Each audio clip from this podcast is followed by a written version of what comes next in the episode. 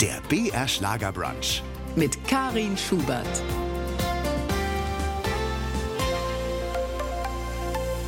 Der BR Schlagerbrunch. Heute wieder mit Karin Schubert am Mikrofon und am anderen Ende der Leitung eine Frau, die seit 40 Jahren Tiere für Filmaufnahmen trainiert. Hallo nach München, Renate Hilschel. Ja, hallo. Ich freue mich hier zu sein. Renates Filmtier Ranch, da sind Sie ja zu Hause. Wie müssen wir uns denn diese Ranch vorstellen? Also wer oder was lebt dort alles? Also heute war gerade wieder ein Fotograf da, der hat gesagt, wow, ihr lebt ja im Paradies. So empfinde ich es auch. Das ist so eine schöne alte Villa, so ein bisschen kunterbunt, Villa kunterbunt mit 6000 Quadratmeter Grund in Alleinlage mit Hunden, Ziegen, Schafen, Hühnern, Katzen und einem alten Kaninchen. Das klingt unglaublich, ja, wirklich wie im Paradies. Mit wie vielen Tieren können Sie denn überhaupt gleichzeitig arbeiten? Naja, gleichzeitig werden nicht alle Tiere vor der Kamera stehen. Ich habe natürlich auch noch Tiertrainerinnen, die bei mir angestellt sind. Wir sind eine große Familie und deswegen kann man schon gleichzeitig drei, vier, fünf Produktionen betreuen. Das heißt, hat, hat auch jede so seine speziellen Tiere? Die müssen ja auch eine enge Verbindung aufbauen, wahrscheinlich.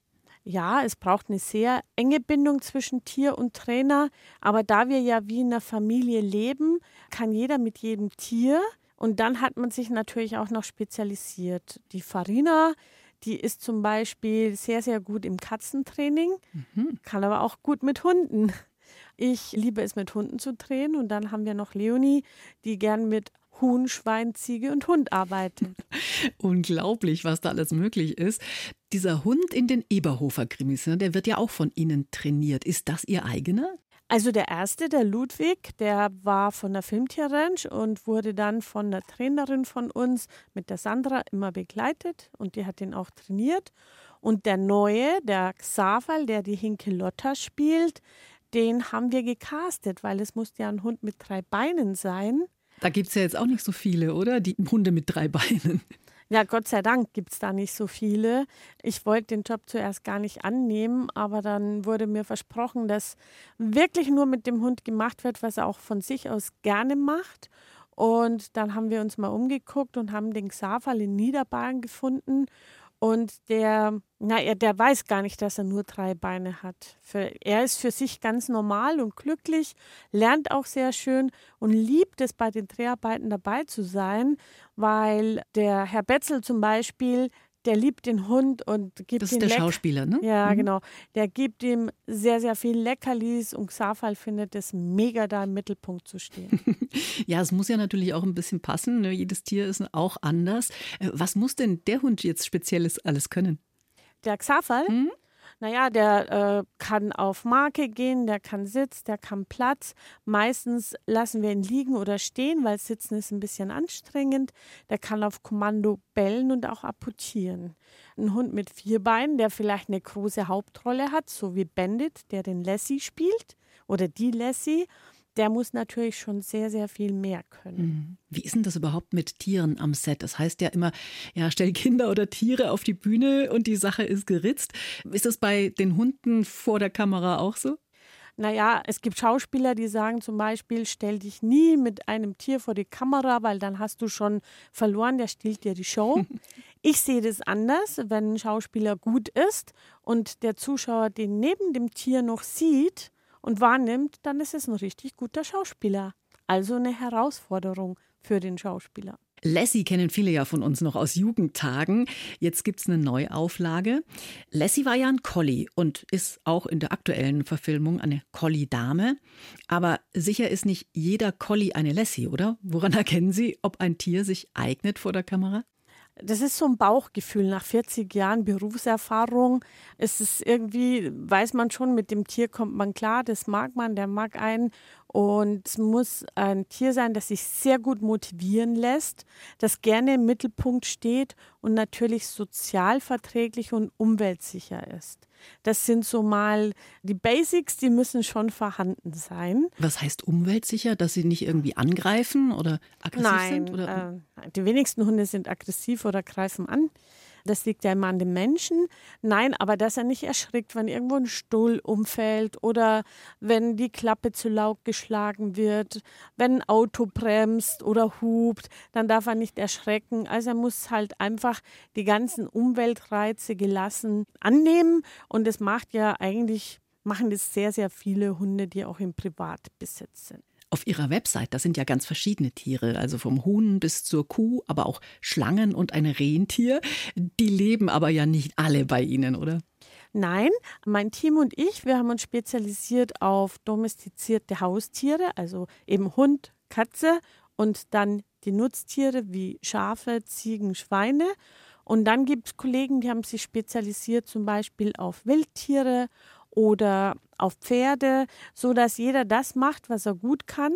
Und das Wichtigste ist, dass die Tiere artgerecht gehalten werden. Ich habe nicht das Gefühl, dass ich das einem Exoten zum Beispiel bieten kann und deswegen wird man die bei uns auch nicht finden. Das machen aber Ihre Kollegen dann schon. Das heißt, wenn jetzt jemand unbedingt eine Schlange möchte, dann vermitteln Sie die. Genau, dann mhm. sage ich der Produktion, meldet euch mal beim Karl oder beim Micha und mhm. die haben die und die versuchen die Tiere halt artgerecht zu halten. Mhm. Für die neue Pumuckel-Serie, da haben Sie ja mit Spinnen gearbeitet. Wie kann man um Himmels Willen Spinnen trainieren? Ja, also trainieren Vielleicht nicht, aber man nimmt sich die Zeit. Also das waren Hauswinkelspinnen und wir haben da so sieben gesammelt. Die findet ja jeder in seinem Haus irgendwo im Keller, im Speicher. Und dann haben wir die beobachtet. Wie sind die so drauf? Die eine war schnell, die andere, also wir haben denen immer Mädchennamen oder Jungsnamen gegeben. Wir wussten gar nicht, was das jetzt ist. Aber da gab es die Elsa, die schnell über den Tisch huschte. Dann gab es den Friedrich, der eigentlich immer eingefroren ist. Oder die Spinne, die gern gesprungen ist. Und dann hat man sich das gemerkt und beim Drehen hat man für die jeweilige Szene dann die Spinne eingesetzt die es dafür auch braucht. Also wenn eine schnell laufen musste, dann haben wir die Elsa genommen zum Beispiel. Das ist ja unglaublich. Was für eine Funktion haben die Spinnen dann in der Serie? Ich würde sagen, Pumuckel angucken. Läuft jetzt auch im Kino und ich kann es nur empfehlen. Das ist so toll gemacht. Also da bin ich ganz begeistert. Und dann kann man das sehen. Ja, ja, ja, ja, ja. Nichts verraten. Genau. Wofür werden denn dann Hühner eigentlich eingesetzt? Natürlich, wenn es jetzt einen Film gibt, der auf dem Bauernhof spielt zum Beispiel. Oder wir haben dieses Jahr bei Hubert ohne Staller gedreht. Ja, da wurden Hühner halt ausgesetzt und ja, und dann landen die auf einmal im Polizeipräsidium. Und die müssen dann auch trainiert sein? Kann man da nicht irgendwelche Hühner hinstellen? Nein, also es sollten immer Tiere sein, die vorbereitet sind, die nicht überrascht werden. Und unsere Hühner, man glaubt es kaum, die sind klüger als Hunde. Die lernen auch viel schneller als Hunde. Aha, also das sprichwörtlich dumme Huhn gibt es gar nicht? Das gibt's nicht. Haben Sie sich an einem Tier eigentlich auch schon mal die Zähne ausgebissen und es hat einfach nichts geklappt? Nein, das war tatsächlich noch nie der Fall, weil ich würde nur mit einem Tier zum Set gehen, wo ich überzeugt bin, dass es Spaß an der ganzen Sache hat und dass es gut vorbereitet ist. Und toi, toi, toi, bis jetzt haben mich meine Tiere nie im Stich gelassen. Vielleicht, weil ich sie auch nie im Stich lasse. Filmtiertrainerin ist ja schon ein außergewöhnlicher Beruf. Ja, wie wird man das? Fangen wir mal am Anfang an. Ihre Eltern hatten ja auch schon eine Filmtierschule. Sie sind ja also quasi in den Job reingeboren worden. Trotzdem, was braucht es denn, um erfolgreich mit Tieren arbeiten zu können? Also ich hatte das Glück, es von der Pike auf zu lernen. Als ich angefangen habe, da hat es noch gereicht, wenn beim Tatort der Dackel am Stuhl saß und brav sitzen blieb und die Katze von A nach B lief. Äh, Mitte der 90er Jahre hat sich das dann schlagartig geändert, als es bei uns in Deutschland Kommissar Rex und Willy Wuff gab. Ich habe Willy Wuff trainiert und innerhalb von drei Monaten mit ihm ein ganzes Drehbuch erarbeitet und der hatte da ganz schön große Aufgaben. Was war und, das für ein Hund? Äh, das war ein Bobtail-Pudelmischling. Und der war sehr, sehr beliebt. Aber auf Ihre Frage zurückzukommen, heute ist es schwieriger in den Job überhaupt reinzukommen. Also du musst eine behördliche Prüfung ablegen, laut Paragraph 11 im Tierschutzgesetz und du wirst für jedes Tier, für jede Art wirst du extra geprüft. Und musst ganz schön viel lernen. Und wer für mich arbeiten will, der muss auch noch zweieinhalb Jahre mir assistieren, damit er den Job wirklich von der Pike auf gelernt hat, weil es mir sehr, sehr wichtig ist. Du kannst nicht nur ein mhm. guter Trainer sein, du musst auch wissen, wie es am Filmset zugeht und es muss eine gute Mischung aus beidem sein, damit man dem Regisseur auch mal sagen kann, nee, da machen wir Splitscreen, da nehmen wir einen Dummy, das können wir nur so auflösen, das muss ein Close-up sein. Wenn man das alles nicht kennt, kann man der tollste Trainer sein, dann kann man ein Tier nicht gut vor die mhm. Kamera stellen. Also ich wollte als Kind ja schon immer eine Katze, habe auch mal so ein süßes Baby von einem Bauernhof angeschleppt, aber meine Mutter wollte, dass ich sie wieder zurückbringe, weil sie so viel Dreck macht. Ja, Sie hatten da mehr Glück, gell? Wie alt waren Sie, als Sie zum ersten Mal für ein Tier verantwortlich waren? Ich war neun Jahre alt und habe eine Docke geschenkt bekommen von meinen Eltern, also ein Welpen. Und man muss wissen, ich bin selber nicht sehr groß und so eine Docke, die wird natürlich schon riesengroß. Mhm. Und meine Eltern waren da auch sehr streng. Ich musste auch nachts mit neun Jahren raus, wenn der Welpe sich gemeldet hat, um Gassi zu gehen. Dann habe ich dem die Treppe runtergeschleppt und bin nachts mit dem Gassi gegangen, weil meine Eltern gesagt haben, wenn du die Verantwortung nicht zu 100 Prozent übernimmst, dann brauchst du auch keinen Hund. Ja, war vielleicht auch ein wirklich guter Anfang, auch wenn es kein Schoßhündchen ist, so eine Dogge. Aber ich glaube, die Kleinen brauchen genauso viel Erziehung. Absolut. Also Erziehung sollte jeder Hund genießen oder nennt man es besser Führung und Bindung. Viele Leute machen heute viel, viel zu viel, die geben sich viel zu viel Stress und denken, sie müssen ihren Hund jeden Tag acht Stunden bespaßen und sie stressen ihren Hund nur mhm. damit. Wie war das, als Sie dann mit den Eltern und den sechs Geschwistern, die Sie ja haben, aufs Land gezogen sind? War das erstmal ungewöhnlich oder ein Paradies? Also für mich war es ganz, ganz toll, aus der Stadt rauszukommen. Die Leute haben einen viel herzlicher Empfang und fanden es auch nicht so schlimm, wenn man Tiere hatte, weil da gehörte das dazu. In der Stadt wurde man schon öfters da mal schräg angeschaut. Mhm. Aber Sie sind die Einzige aus Ihrer Familie, die heute noch mit Tieren arbeitet. Ihre Geschwister haben sich dann alle andere Jobs gesucht. Können Sie die auch verstehen? Ja, wenn man diese Verantwortung nicht tragen möchte, und so sind wir alle erzogen worden, dann lieber nicht, weil eins muss man wissen, wenn man so viele Tiere hat, das ist schon ein sieben Tage Job und die Verantwortung liegt bei den Tieren und mir geht es erst gut, wenn ich all meine Tiere versorgt habe, wenn es den allen gut geht. Und man kann nicht spontan mal an Gardasee fahren oder abends sich zum Essen treffen. Man muss erst mal alle Tiere versorgt haben.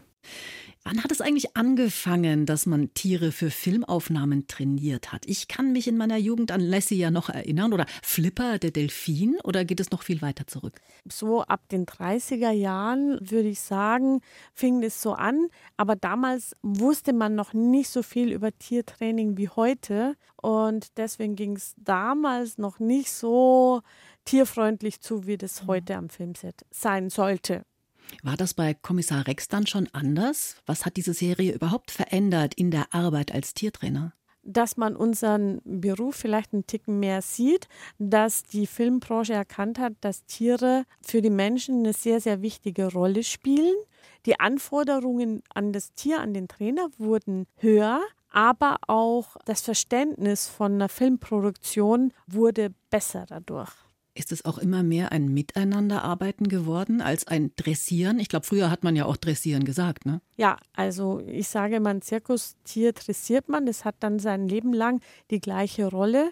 Ein Filmtier wird ganz locker trainiert, weil es muss heute mal auf den Tisch springen und eine Torte klauen und die Woche drauf muss sie vielleicht unter den Tisch liegen und da gechillt liegen bleiben. Und deswegen darf man das Training nicht zu starr sehen. Also man muss loslassen können, man muss das Tier auch selber agieren lassen. Nur dann kann es den Zuschauer auch mit einfangen, weil es dann eine Seele hat, weil der Zuschauer genau merkt, dieses Tier ist getrillt oder dieses Tier steht jetzt gerne vor der Kamera. Das merkt man also wirklich. Haben Sie die Erfahrung auch gemacht bei den Dreharbeiten? Ja, das merkt man mhm. total. Also unsere große Spezialität liegt darin, dass wir unsere Tiere das Training so locker halten, wenn wir am Set sind und die Motivation, das kann Leckerli, das kann ein Ball sein, ist beim Schauspieler, dann gucken uns unsere Hunde mit dem Hintern nicht mehr an, sage ich jetzt mal, und äh, sind dann nur noch beim Schauspieler. Mhm. Das kommt dann beim Zuschauer so rüber, als ob das wirklich der Hund vom Schauspieler mhm. ist. Das habe ich mich tatsächlich auch schon manchmal gefragt, weil die wirklich so ein gutes Verhältnis offensichtlich zu den Tieren haben. Ne? Ja, die kommen ja auch oft, die Schauspieler, zu uns auf die Filmtierranch und trainieren mit den Tieren, besuchen die, lernen die kennen, stressfrei und wissen dann genau, das Tier weiß, wie der Schauspieler tickt und andersrum genauso. Die Amerikaner waren uns da ja so ein bisschen voraus. Ne? Wie sind Sie denn mit US-amerikanischen Tiertrainern in Kontakt gekommen? Mm, weil ich sehr hartnäckig bin. Und immer wenn ich wusste, dass in Deutschland oder Österreich ein amerikanischer Trainer irgendwie beschäftigt war, dann habe ich irgendjemand vom Film gekannt, einen Kameramann oder einen Regisseur oder einen Kabelträger und habe gesagt, nimm mich ja mit zu dieser Produktion, ich will die kennenlernen.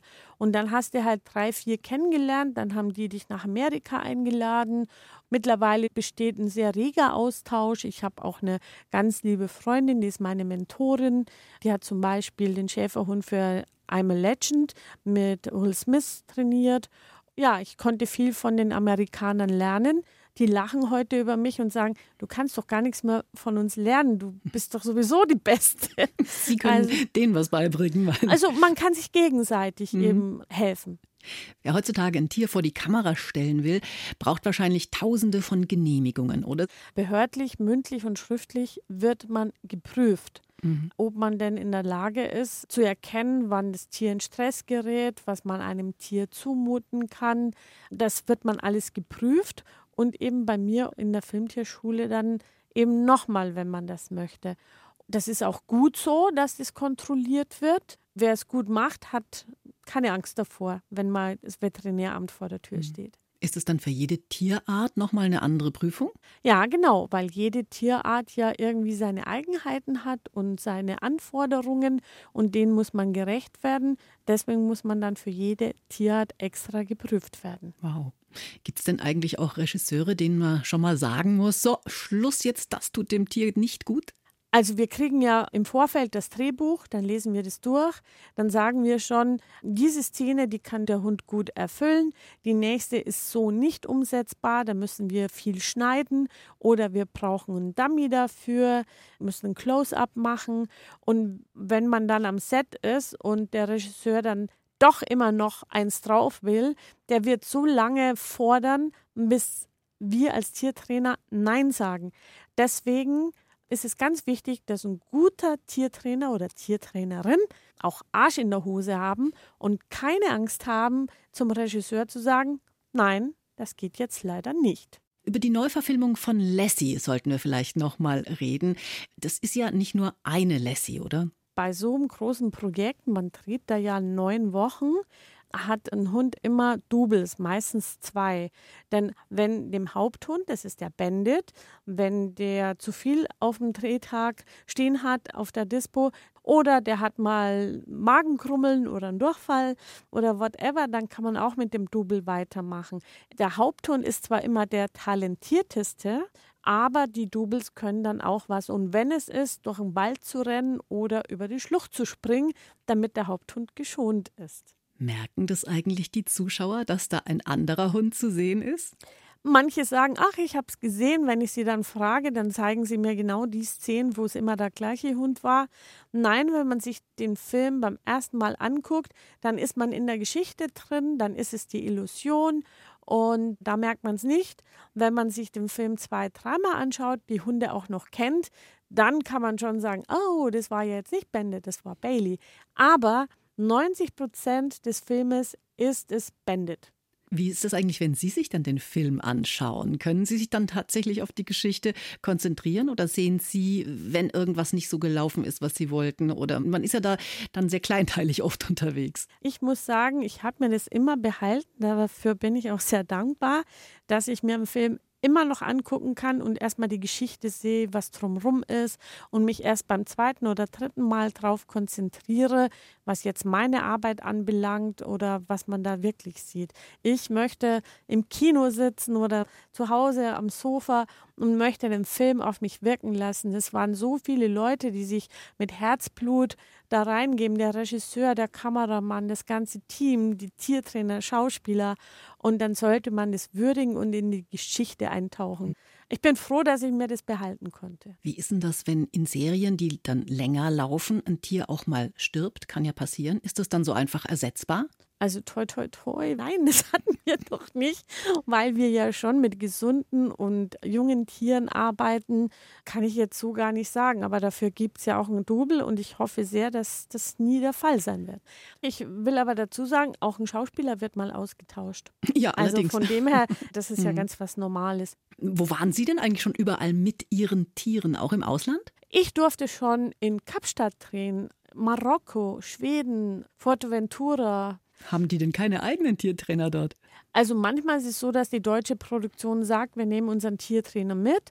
Dann gibt es Länder, wo es eben der Tierschutz noch nicht so hoch geschrieben ist, wie bei uns in Deutschland. Und dann die Produktion natürlich sagen, wir möchten, dass das alles rechtens ist. Und deswegen nehmen wir einen guten Trainer aus Deutschland mit. Ich nehme an, auch im Urlaub ist wahrscheinlich immer Arbeit dabei, oder?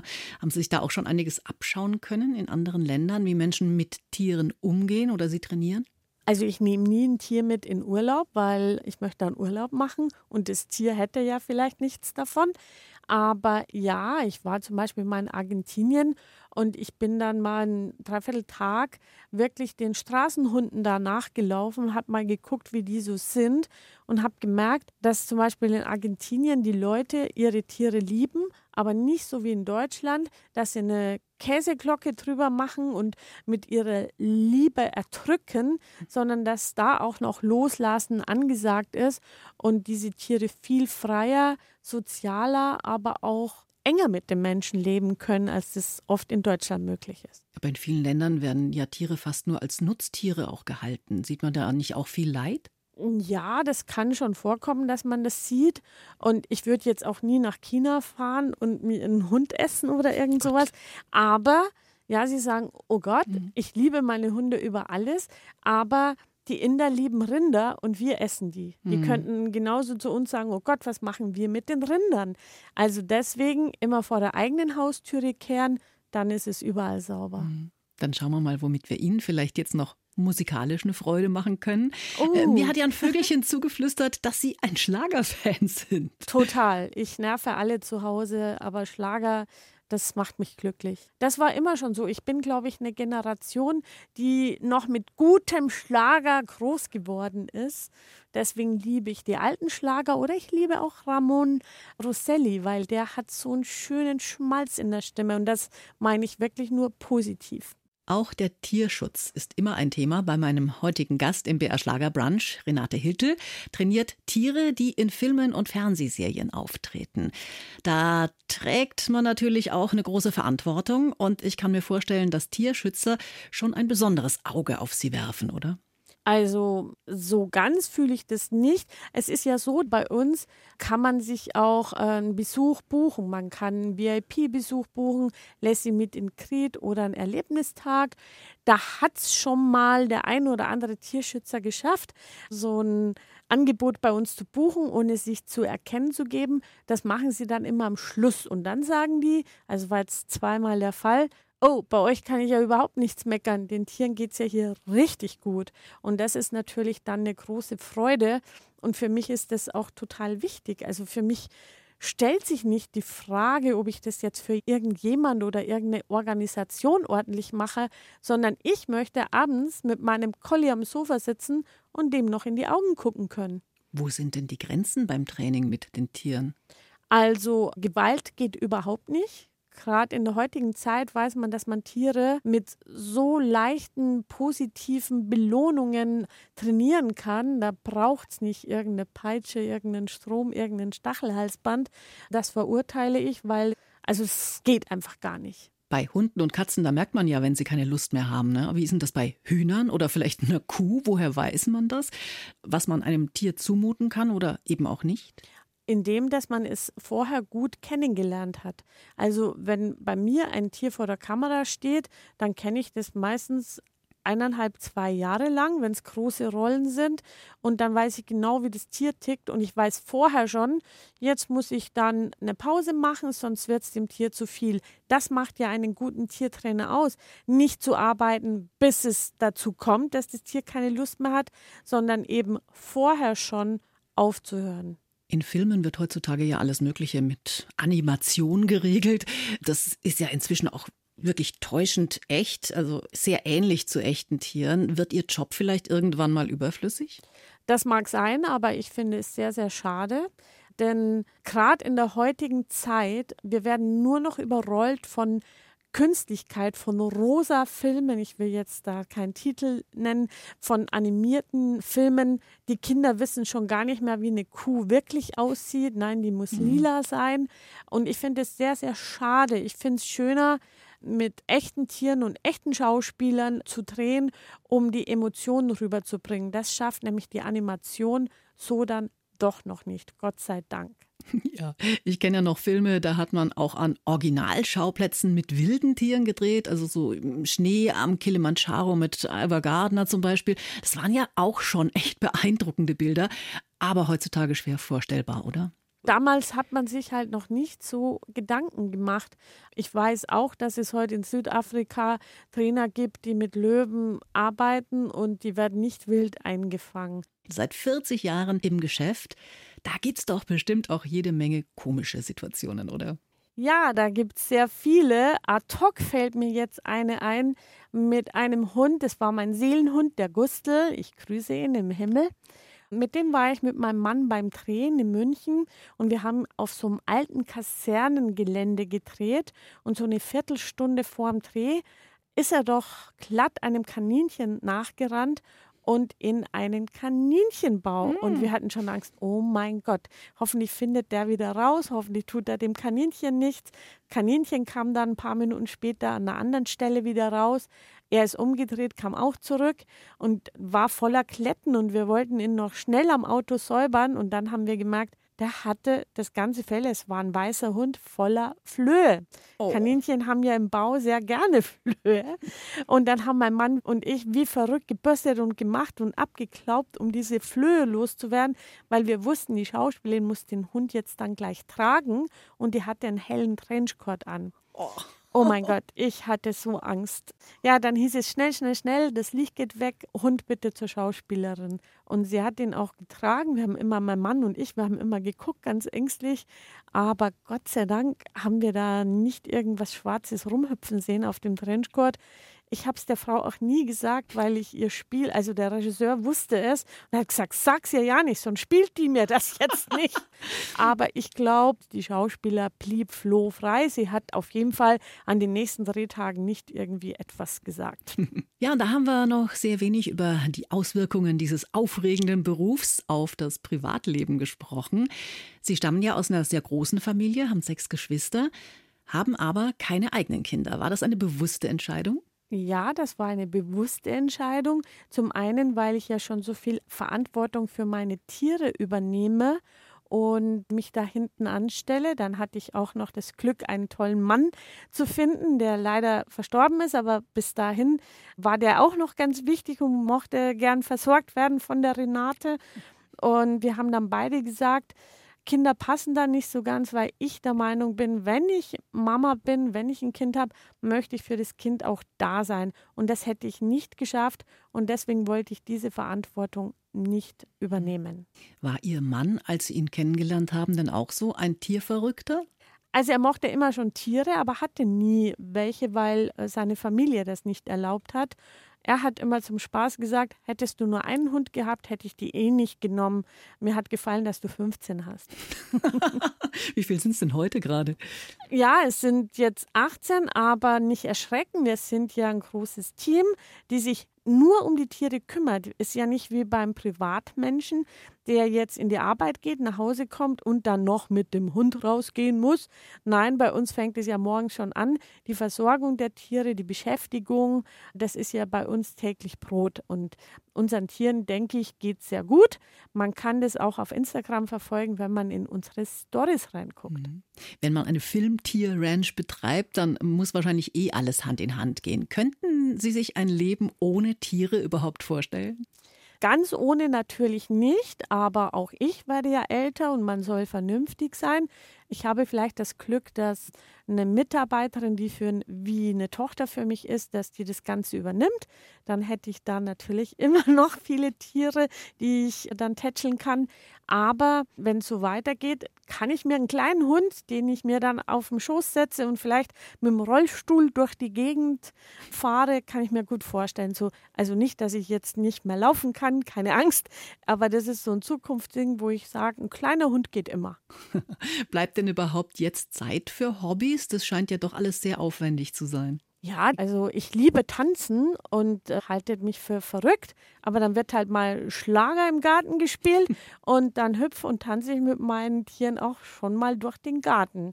Aber dadurch, dass ich das tolle Team habe, kann ich auch mal abends zum Essen gehen oder mal in Tanzschule oder ich liebe Fernreisen.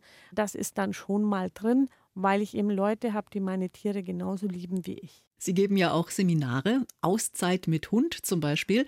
Was können die Hunde und vor allen Dingen ihre Besitzer denn da so lernen? In die Langsamkeit zu gehen, das Tier wiederzusehen, eine Bindung herzustellen. Wir hatten letzte Woche ein Seminar, also ich habe echt geheult, weil es gab so viele Wow-Momente, wo die Menschen erkannt haben, was wichtig ist im Leben und was ihre Tiere ihnen eigentlich auch zeigen und geben können und nicht immer höher, weiter, schneller, perfekt. Das macht alles kaputt. Man muss wieder in die Langsamkeit kommen, in die Natürlichkeit und nicht ins Künstliche. Was halten Sie denn eigentlich von Hundebesitzern, die ihren Lieblingen so lustige Kleidungsstücke anziehen? Also wenn es jetzt eine Fliege ist, ist das ganz okay oder mal, weiß ich nicht, irgendeine Schleife oder wenn das ein kleiner Dackel ist, der im Winter die Füßchen ganz nah am Boden hat und es ist arschkalt, dann ein Mäntelchen finde ich ganz in Ordnung. Aber dieses Verkleiden, also wenn bei mir eine Anfrage reinkommt, für eine Werbung zum Beispiel, die Katzen sollen verkleidet werden, dann bin ich schon raus aus dem Thema. Das ist mir too much, das mag ich nicht. Hm, das hat ja auch mit Natürlichkeit wirklich Nein, gar nichts das hat gar zu tun. nichts damit zu tun. Haben Sie denn auch einen Tipp für Katzenhalter, also wie mich zum Beispiel? Wie schaffe ich zum Beispiel es, die Katze davon abzuhalten, an der Tapete zu kratzen oder solche ganz praktischen Sachen? einfach die Katze auch mal beschäftigen, mal beobachten, wo liegen denn die Stärken der Katze, wo hat sie vielleicht Stress, das dann abändern natürlich, dann kann man Katzen auch sehr gut trainieren. Die lieben es auch, irgendwelche Tricks zu lernen. Oder es fängt schon dabei an, das finde ich immer das Lustigste. Die Katzen haben alle Angst vor einer Transportbox. Und mhm. warum? Die wird nur vom Speicher geholt, wenn man die Katze reinmacht, ins Auto setzt und zum Tierarzt fährt. Mhm. Also total negativ belegt. Meine Katzen lieben ihre Transportboxen. Die stehen den ganzen Tag in ihren Räumen rum, sind aber geschlossen. Und zu den Fütterungszeiten mache ich die auf. Jede Katze läuft in ihre Box und ich stelle das Futter rein und die können in Ruhe fressen da drin und die lernen, dass das ihr Rückzugsort ist. Und daher kann ich auch entspannt zum Tierarzt fahren und die haben auch keine Angst vom Tierarzt. Das ist sehr spannend. Katzen sind schon ganz, ganz tolle Tiere. Ich sage ja. ja immer zu meiner Trainerin, der Farina, sollte ich irgendwann mal sterben und du bist Filmtiertrainerin, dann achte auf eine Katze, die vor dir sitzt und dir immer das Pfötchen geben will und nach dir winkt, mhm. weil das bin dann ich. Ich komme als Katze zurück und werde die tollste Filmkatze, die es je gegeben hat. Oh, schön. Ja, Sie halten ja auch Vorträge, zum Beispiel über die Dreharbeiten für den neuen Kinofilm Lassie, ein neues Abenteuer. Was interessiert die Leute denn da so? Also behind the scenes natürlich. Also wir haben Filmmaterial, das haben nur wir als Trainer. Da kann man dann zeigen, wie hat man jetzt einen Trick aufgebaut, wie kam das, wie konnte Lassie über so eine tiefe, weite Schlucht springen. Das zeigen wir dann. Lassie ist dabei, den kann man auch mal dann persönlich die Pfote schütteln. Und es gibt ganz, ganz viele Fragen eben, wie viele Hunde waren es, wie viele Drehtage, wie kann man den Hund motivieren. Und ich berichte dann auch immer drüber, dass das ein trainierter Hund ist, dass da Trainer sind, die sich zwei Jahre lang Mühe geben, dem Hund alles zu lernen. Einen Regisseur, einen Autor, einen Kameramann, Schnitt, die alle einen Film machen. Und Lassie ist eine Romanfigur. Das bedeutet, Bandit ist ein tierischer Filmschauspieler. Und kein Collie der Welt wird als Lassie geboren. Das muss einem klar sein. Und liebe Eltern, wenn eure Kinder jetzt noch so sehr Lassie lieben, nein, bitte kauft ihnen keinen Collie. Geht in ein Tierheim, lasst euch beraten, geht zu einem Hundetrainer, guckt, ob ihr überhaupt die richtigen Menschen seid für einen Hund in eurer Familie. Dann muss ich sagen, ein Collie kann ein Traumhund sein, der braucht aber auch seinen Traumbesitzer. Sonst wird der Collie sehr, sehr schnell verhaltensgestört. Der bellt sehr gerne und sehr laut. Er hat langes Fell, trägt Schmutz in die Wohnung. Er möchte seine Leute immer alle um sich haben. Wenn er alleine bleiben muss, das erträgt er nicht. Ist eigentlich ein Hütehund, ne? Ja, mhm. genau. Und deswegen, wenn ich ihm das nicht geben kann, ist der Collie nicht der richtige Hund für mich. Dann bin ich nicht der Traumbesitzer für einen Collie. Mit Affen haben Sie ja noch nicht gearbeitet, gell? Die sollen ja auch sehr intelligent sein. Wäre das nicht nochmal eine Herausforderung? Nein, das Thema hatten wir ja mhm. schon. Also keine Tiere, die man nicht artgerecht halten kann. Und da gehören auf jeden Fall Affen dazu. Aber es gibt doch auch solche, die wirklich in der Familie leben, die ja. irgendwo äh, nicht angenommen wurden von der Mutter oder so. Ja, aber wenn es ein vernünftiger Tierpfleger ist, der zieht es groß und dann versucht er das dann wieder zurück zu seinen Artgenossen zu bringen. Also kein Tier der Welt hat es verdient, fehlgeprägt auf den Menschen zu sein. Deswegen finden Sie bei uns, bis auf mein altes Kaninchen, das einfach niemand anderen mehr möchte, kein Tier, das alleine ist, denn die wollen auch zusammen kommunizieren. Und selbst ein Schaf und eine Ziege sprechen unterschiedliche Sprachen. Also brauche ich zwei Schafe zumindest und zwei Ziegen. Und so ist es beim Affen auch. Ich habe gestern ein Video im Netz gesehen, es hat mich so traurig gemacht. Da wird ein Affe als Kindernanny gehalten und äh, das war so herzzerreißend. Mir hat der Affe so leid getan. Sie haben im Vorgespräch äh, gesagt, Sie stehen für Ehrlichkeit, Träume und Glücklichsein. Welche Träume haben Sie denn noch? Welche Träume? Ja, ich weiß nicht, ob es nochmal so einen tollen Mann für mich gibt, wie ich schon hatte, aber ein Filmpreis für unsere Branche, also für Filmtiertrainer oder zumindest fürs Tier, das wäre schon ganz, ganz schön in Deutschland. Es gibt es in Amerika, es gibt es in Frankreich, ein Tier-Award. Und sowas wünsche ich mir und dass alle meine Lieben gesund bleiben und glücklich und das ist ein großer Traum, ein großer Wunsch, dass endlich mal wieder Frieden auf Erden ist. Da bleibt mir nichts mehr zu sagen. Vielen Dank. Vielen Dank für die Zeit natürlich, die Sie sich genommen haben, liebe Renate Hiltel. Ja, und äh, viel Spaß und Freude natürlich auch weiterhin mit Ihren Tieren. Vielen Dank, es hat sehr viel Spaß gemacht und die Musik war genau das Richtige für mich. BR Schlager. Der BR Schlager Brunch. Jeden Sonntag von 10 bis 12 Uhr auf BR Schlager.